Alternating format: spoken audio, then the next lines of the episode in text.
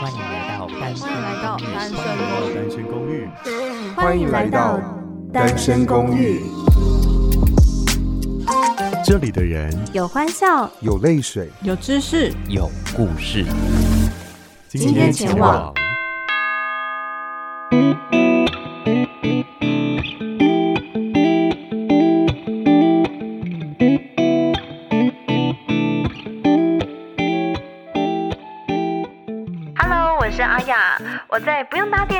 用爬楼梯，一进公寓就可以抵达的一零一号房。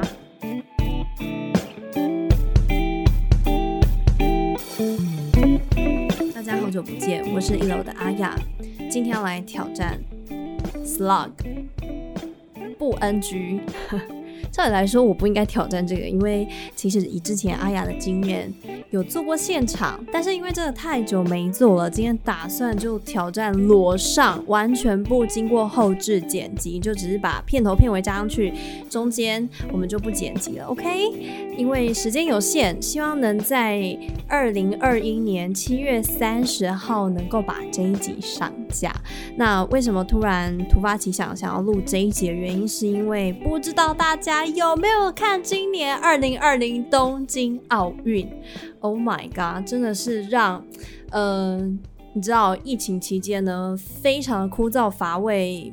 因为警戒的关系没有办法出门，那阿雅也是，呃，自从五月中下旬开始的三级警戒之后呢，完全的关在家里，呃，没有任何的出门啊，户外走走都没有，就是用网络来观看世界。那么奥运就是成为最近生活中的重心。燃起了非常多热血沸腾的感觉，呃，尤其是因为最近呢，实在是太太太太需要这样子振奋人心的事情了，所以大家有关注吗？在这里，我就整理了三个我看完觉得非常非常非常有感，应该说有太多太多故事了，所以我只好整理成三个。三个故事想跟大家分分享，想跟大家分享。我觉得，Oh my God，这真的太让我觉得呃需要谨记在心中。这些在赛场赛场上 赛场上，我们很值得。在提醒自己的精神，我们常常都讲运动家精神，运动家精神，这些运动家的背后的故事、坚毅跟努力都很值得一直在我们的生活中提醒我们。第一个，也就是我们的举重金牌女神郭婞淳，我的天，大家有看那一场吗？那场因为是在平日的下午哦，呃，如果没有跟上的话，大概就是呃举重嘛，又分成。抓举跟挺举，那一开始是从抓举开始比，我大概简述一下啊，如果有看人可以 pass 这一段啊。抓举的时候呢，我就想说，诶，为什么幸存女神也迟迟没有出现呢？为何还没有？不是说这一轮就会出现了吗？没有想到，就是因为她开把，就是她第一次要举起的公斤就是一百，所以呢，前面的选手都是九十九十九几，要到那个公斤数的时候，她才需要出场。你知道，根本就是碾压所有人，因为大家就是慢慢举，为了要求那个稳，求稳，要把那个功总和，呃，举重就是要抓举跟挺举两个的成绩加总起来，分数最高的就可以拿到牌嘛。没想到我们的幸存女生呢，开把就直接一百了，所以她到很后面的时候才出场。而且如果有看前面的所有选手在那个呃。抓举的部分的话，就会觉得哇，他们感觉非常非常的辛苦，要抓起那个重量数九十几公斤诶。但我们的幸存女神呢，一开一开把就是一百，然后一上去呢，你就看到她非常轻松、不费力的就把那个一百公斤举起来就下场了。然后最后她的抓举成绩是一百零三公斤。然后挺举呢是一百三十三公斤，可是挺举的部分，呃，什么是抓举？抓举就是呢，呃，一次就把那个杠铃举到头顶，头顶。然后呢，挺举就是先呃，把它抬起来放到锁骨的部分，再把它挺到我们的头顶，然后它在挺举的部分呢是一三三，可是他其实很想要挑战一百四十一，打破纪录哦，很可惜最后没有成功，而且呢，拍下来那个非常经典的照片，如果大家有在 follow 所有的 IG 或脸书各种社群媒体的话，一定会看到那一个非常非常厉害的照片，就是由上往下看到我们的幸存女神呢，在没有把那一百四十一公斤抓。拉起来之后倒在地上那个可爱的模样哦，就笑到的那一刻。那呃，我第一次看完，在那个比赛当下，我就是一个感慨，就是哇，真的印证了那一句：你真的是要非常非常的努力，才能让人看起来毫不费力。幸存女神举那一百公斤，我觉得仿佛只是在举十公斤。你真的是不知道。那背后是付出多少多少的训练、努力，多少次的这样子的呃，不管是抓举或是硬举这样的训练过程，重复了多少遍，他才有办法把那一百公斤看起来像在举上十公斤的东西那样的不费吹灰之力。这是我看完的感觉。然后看完之后呢，我又去看了他一些故事。因为之前并没有很了解，嗯、幸存女神过去的故事，刚好大家就把它翻出来。呃，在那场转播当中呢，他们也提供了一个故事，我听了非常感动哦。也就是他为什么会捐偏向一台救护车，是因为在二零一四年的亚运备战亚运的时候呢，他在练习，是倒数一百多天的时候，在练习的时候，怕有那个影片，大家可以去找哦。啊。那个杠铃就直接压在他的腿上了。他说：“幸好只是呃百分之八十的肌肉，就是肌肉伤害、撕裂伤。但他说他在被压伤的等救护车来之前的那一段时间，他觉得非常非常漫长，因为国训中心是一个也在比较偏远的地方。如果大家大概知道那个国训中心，它是在南部的某一个比较对郊区。”他在等那个救护车的过程中，他觉得非常漫长。他心里想到的是：我都这么久才等到了，何况是那些在偏乡地区的人呢？他们该怎么办？是不是比我更焦急？所以之后他就把在比赛当中的奖金，呃，赢得奖金去买了一台救护车，捐赠给偏乡。大家也可以去查这个故事。另外一个也是大家最近应该在新闻当中，大家也会提及的。呃，他退役之后呢，也想在家乡台东开一间早餐店，因为呢，他本身呢家里在他还没有这么的呃是家庭的经济重心之前呢，他家里也是家境不容易，所以他体悟到就是。一个一天中一顿非常丰盛的早餐，对于就是家境很辛苦的孩子来说是非常非常的不容易，所以他希望他退役之后可以开一家早餐店。这故事都我觉得非常温暖，分享给大家。最后，嗯、呃，幸存女神呢也在今天在脸书上分享了他，呃，去日本的时候想说我要带一本书，OK，那我带该带哪一本？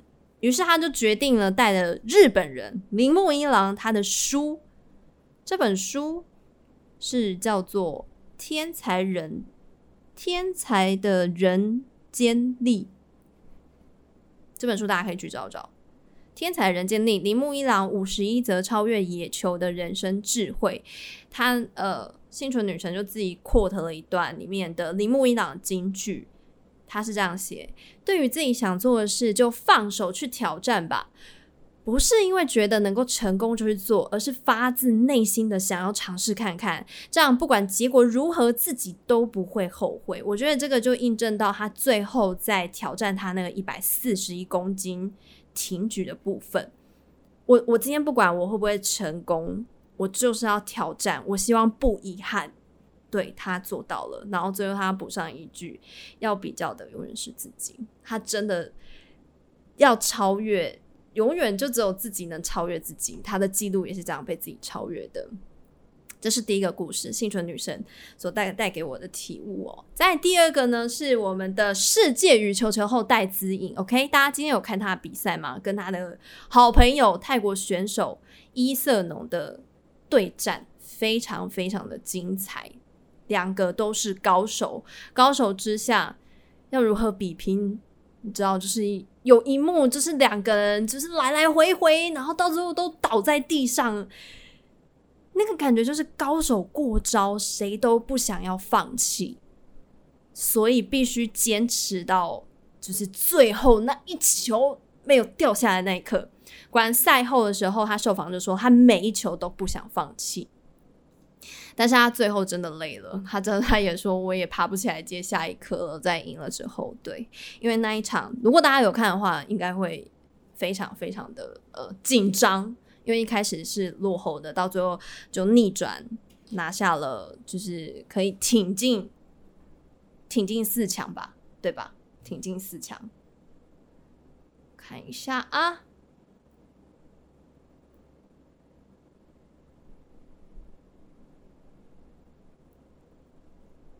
天哪，我这样子要挑战，呃，裸上，对，是挺进挺进四强，还好没有。记错，好，是挺进了四强。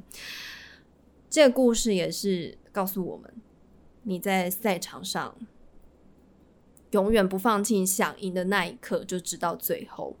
你真的不知道何时对方的那个意志要撑到何时，所以你也要一直坚持下去。但其实应用在人身上，嗯。也是有一点难度，讲好像很容易，但其实要这样做到，为什么贵为世界羽球球后是有原因的。奋力的扑球啊，就是我绝对不要放弃这个精神。大家有在生活上也是这样吗？在你在乎的事情上，你有没有很奋力的到最后一刻都不放弃？不过最后有一幕就是我们赢了，当然开心啊。可是看到他的好朋友就是那个泰国选手伊瑟农，天哪，就是抱着教练大哭的那一刻，也是很让人觉得心疼。虽然他不是呃代表中华队，但会觉得说哇，好可惜的一个，也是高手。但比赛就是有输有赢，有人笑就会有人哭。但赛场上也没有永远的输家，也没有永远的赢家，我们永远都在一个新的赛局里面。大家加油！第三个故事，我们把画面转到体操，大家有看体操吗？如果之前有非常关注很久以前的电影的时候，《翻滚吧，男孩》这个纪录片，哦，那时候看完我非常感慨。自此自此之后，我就常常 follow 李志凯这位体操国手。那这一次呢，体操我们有呃四个人代表。中华队代表代表台湾出去出赛，有 就是被呃小 S 说是自己失散多年的儿子的洪元喜，大家知道吗？十九岁，非常可爱。另外还有就是萧若然、李智凯。唐嘉鸿，唐嘉鸿也是这一次拿到全能决赛的世界第七名啊！但是呢，不知道大家有没有去看那个呃资格赛的部分哦？因为这个赛的时候是四个人都有出赛，那时候我也是看的，就是非常的紧张，就是哇，到底体操有几项啊？怎么就是哦这样比真的太令人紧张了。那第一项呢，就是李智凯非常擅长的鞍马，帅，就是一个帅。他就是以一个最高分的姿态进进了，就是个人赛第一名的成绩进了个人赛鞍马。那这个比赛呢是，如果没记错的话是周日啊，周日要决赛。大家如果有时间，请记得看个人项目的鞍马。如果你有时间，一起加油。但我从里面看到什么，我分享一下。那时候在呃男子的资格赛的时候，四个人。因为还有团体的部分，如果团四个人团体加总如果很高的话，就好像最后是全呃第十吧，要挤到前八名可能才进决赛。那时候四个人在轮流每一个项目的时候，其实非常紧张，因为有一些是可能自己个人擅长的，然后我当然是听球评才知道哦谁擅长什么。比方说唐家红，他其实在呃资格赛的时候，在他非常非常擅长的呃单杠的时候失利了，他单手脱杠了，一手掉下来了，在呃做到一半的时候，哇，心揪了一下。可是单杠做完了之后，因为呃体操是六个项目轮轮流做完，就是这一轮大家比完然后，然后到下一个项目去。单杠那时候不是最后一个，我忘记下一个是什么了。然后呢，呃，唐家红在单杠做完，我记得应该是地板吗？我真的忘了。反正下一个项目的时候。呃，尽管在他非常擅长的项目，就是不小心失误了以后，他在下一个，呃，因为那个转换的过程其实蛮快的，嗯、如果等大家做完，然后再轮到下一个项目，顶多就是经过十分钟的时间，不长，可能甚至少于十分钟，我有点忘记，我毕竟毕竟我没有计时，我觉得我也是这样看着比赛，然后焦急的看着这样几个小时过去，他在下一个项目的时候呢，他就稳稳的，稳稳的。做完，并没有因为上一个他很在意，就是单杠自己最擅长的单杠，就是有了失误，在下一个就可能会呃表现的有一点受到影响。他没有，他就是马上调整好心态，再速速的提振精神，面对下一个挑战。是不是跟我们的人生也很像？就是我们难免难免在我们很擅长的领域不小心跌跤。然后有时候可能会经历一个非常长的低潮，因为你知道调整心态上非常的不容易，真的真的。而在赛场上能够在一个短短的你知道十分钟甚至不到十分钟的时间，马上调整好心态，进入下一个挑战，可见运动员的心理素质有多么的不容易，而且还是要扛着就是国家代表的拿下你知道奖牌的压力下面对挑战。非常抗压性非常非常高，这、就是呃我所看到的。再也是李智凯部分，李智凯部分真的让我非常非常的欣赏。为什么呢？呃，因为他不管是在资格赛或者是在呃决赛全能决赛的时候，他每做完一个项目下下来的时候，不管。刚刚发生什么事，他都会非常笑笑的面对镜头。如果大家有看的话，真的非常非常的可爱哦。嗯，尤其在那个全能的决赛的时候啊，李志凯不小心在他也在他最擅长的鞍马项目滑滑了一下，刚好他要在那个项目之前呢，呃，播报的球评。就说哦，其实鞍马项目是所有所有里面最困难的，因为他要抓那个距离啊，呃，旋转的时候有可能那个距离抓不准，就会滑手什么的。那时候李志凯还没有上场，结果他一上场的时候，因为那是他那一组全部的项目的最后一个的最后一个人，也就是所有项目做完，前面呃体操总共有六个项目，然后前面的五个项目都结束了，鞍马是最后一个项目。全神贯注，然后他又是最后一个上场，那一组的全部人的最后一个，大家就非常的紧张，我也非常的紧张。结果真的就那一个滑手就滑掉了，然后当他再重新回到鞍马上再一次的时候，又不小心滑了，也就是他失手了两次。可是尽管是这样子，他还是再回去把所有的动作做完。完美落地，在下来的时候呢，还是用笑容面对大家。呃，尽管在那之后，就是主要镜头没有 take 他的时候，有那么一丝丝难过、懊悔的呃表情。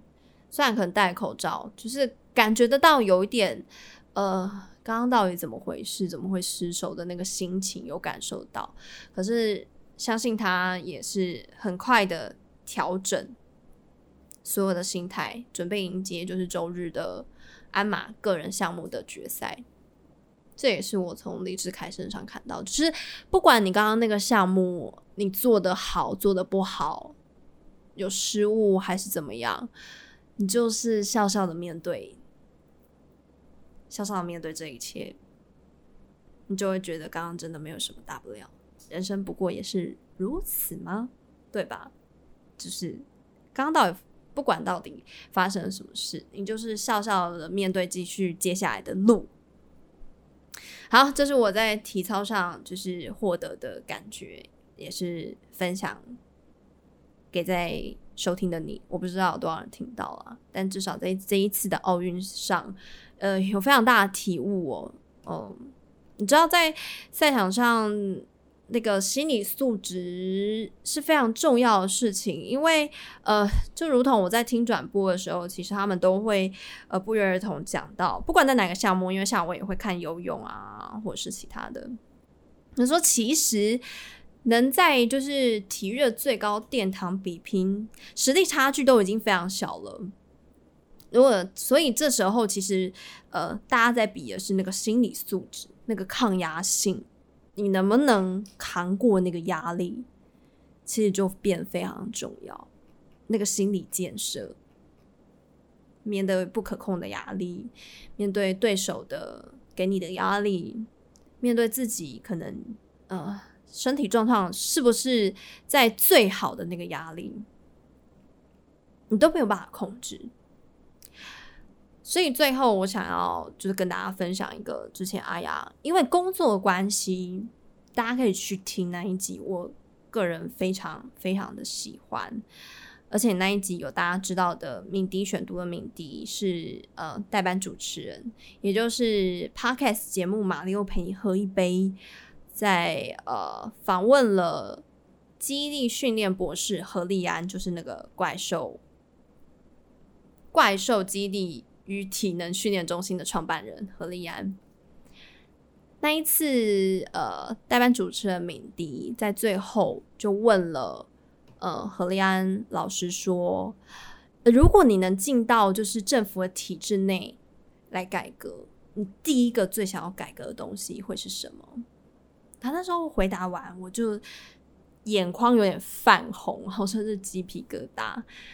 那时候还没有奥运。嗯、我也是很相当一日球迷的，呃，平常就是 也没有很关注体育赛事的，但是奥运这种大型赛事会场的，我都会，呃，都会看，因为有时候从这些赛事当中，都会有一些感悟这样子。然后当时何立安老师回答说，其实我们从来没有搞懂，就是体育的教育意义是什么。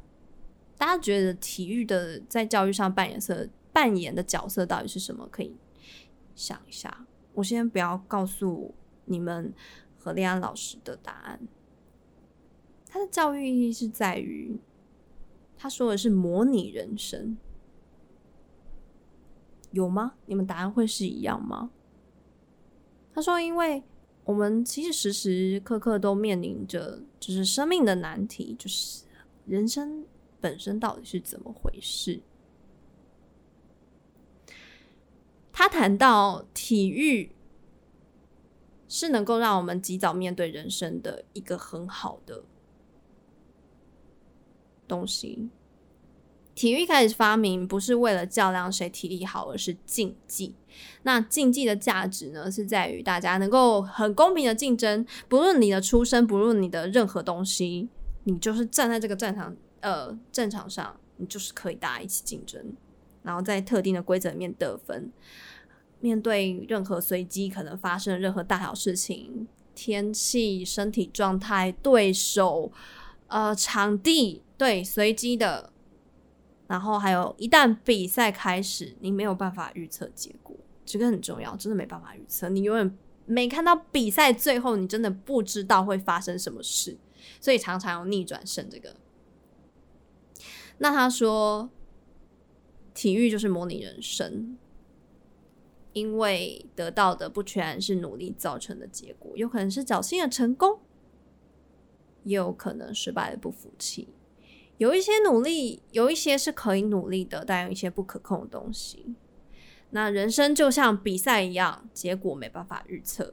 经过多次尝试后，你就会发现，唯一的选择就是奋战到底。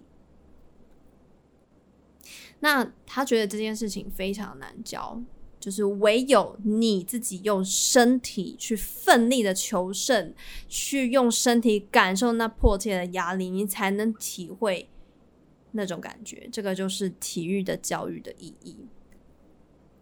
分享给大家，有没有回归到刚刚一开始我分享给大家，我们的举重女神幸存女神她所分享的铃木一朗的金句。不是因为觉得成功能去做，而是发自内心的想要尝试看看，不管结果怎么样，你就是放手去挑战。送给大家，希望大家在这一次的奥运当中能有一些体悟跟收获。除了就是持续为我们的中华队代表继续加油外，也能从一次次的比赛，还有各个故事，呃，各个选手。他们不管在战场上、赛场上，或者是赛场后，他们的一些受访的故事，能够获得一些很让你能够持续在人生的跑道上继续继续的冲刺。很可惜，其实有非常多的故事我都没有办法好好的分享，因为我今天就只打算讲这三点哦。那当然还有就是我们的中华队的第一面金牌杨永伟，柔道选手杨永伟。下来那个，我想拿金牌，我的目标就是金牌。对，你得定一个你这辈子梦寐以求的目标，你朝那个目标前进，你一定会达到，只是时间。然后还有大家现在很关注的十九岁的很红的迷因梗嘛，你十九岁的时候在干嘛？也就是十九岁那个桌球国手林云如。有没有跟那个世界第一球王樊振东的对决？大家有看那一场吗？非常的紧张刺激。还有我相当关注的游泳选手蝶式游蝶式的王冠宏，都是十九岁。我真的很相信三年后奖牌他们一定会入袋。先在这边预言。拜托拿下！我跟你讲，这有太多故事没有办法跟大家分享，因为时间有限哦，不想大家听太久。呃，大家可以持续关注各种体育的报道。我觉得这些体育选手背后的故事，可以让大家对面对自己的生活更有励志的感觉，觉得能够继续走下去。那今天就是这样子落上，希望大家不排斥这样的形式。祝大家有美好的一天，那也祝中华代表队在结束前呢，持续有非常好的成绩的表现。大家就持续关注吧。呃，关于就是体育这件事情，有没有受大家关注？希望希望真的不是奥运一结束，所有东西又都没了。呃，但我知道也很难，因为我曾经也是那一个共犯。对不起，我这些有花九十九元买了直播。来看，大家有花钱吗？我为了要看游泳比赛，我就买了就是呃 MOD 的选项，为了要看高清画质跟追一些比较特别的项目。大家持续关注，希望呃能在这一次的二零二零东京奥运的赛事上，大家能更能哦，虽然我们都没有办法下场去比赛了，有在运动吗？我们没有去继续竞赛了，但我们可以从这些选手的身上学习到呃一些你想要的运动家精神，应用在你的生活上吧。我是一零一号房的阿雅，我们下次见，拜拜。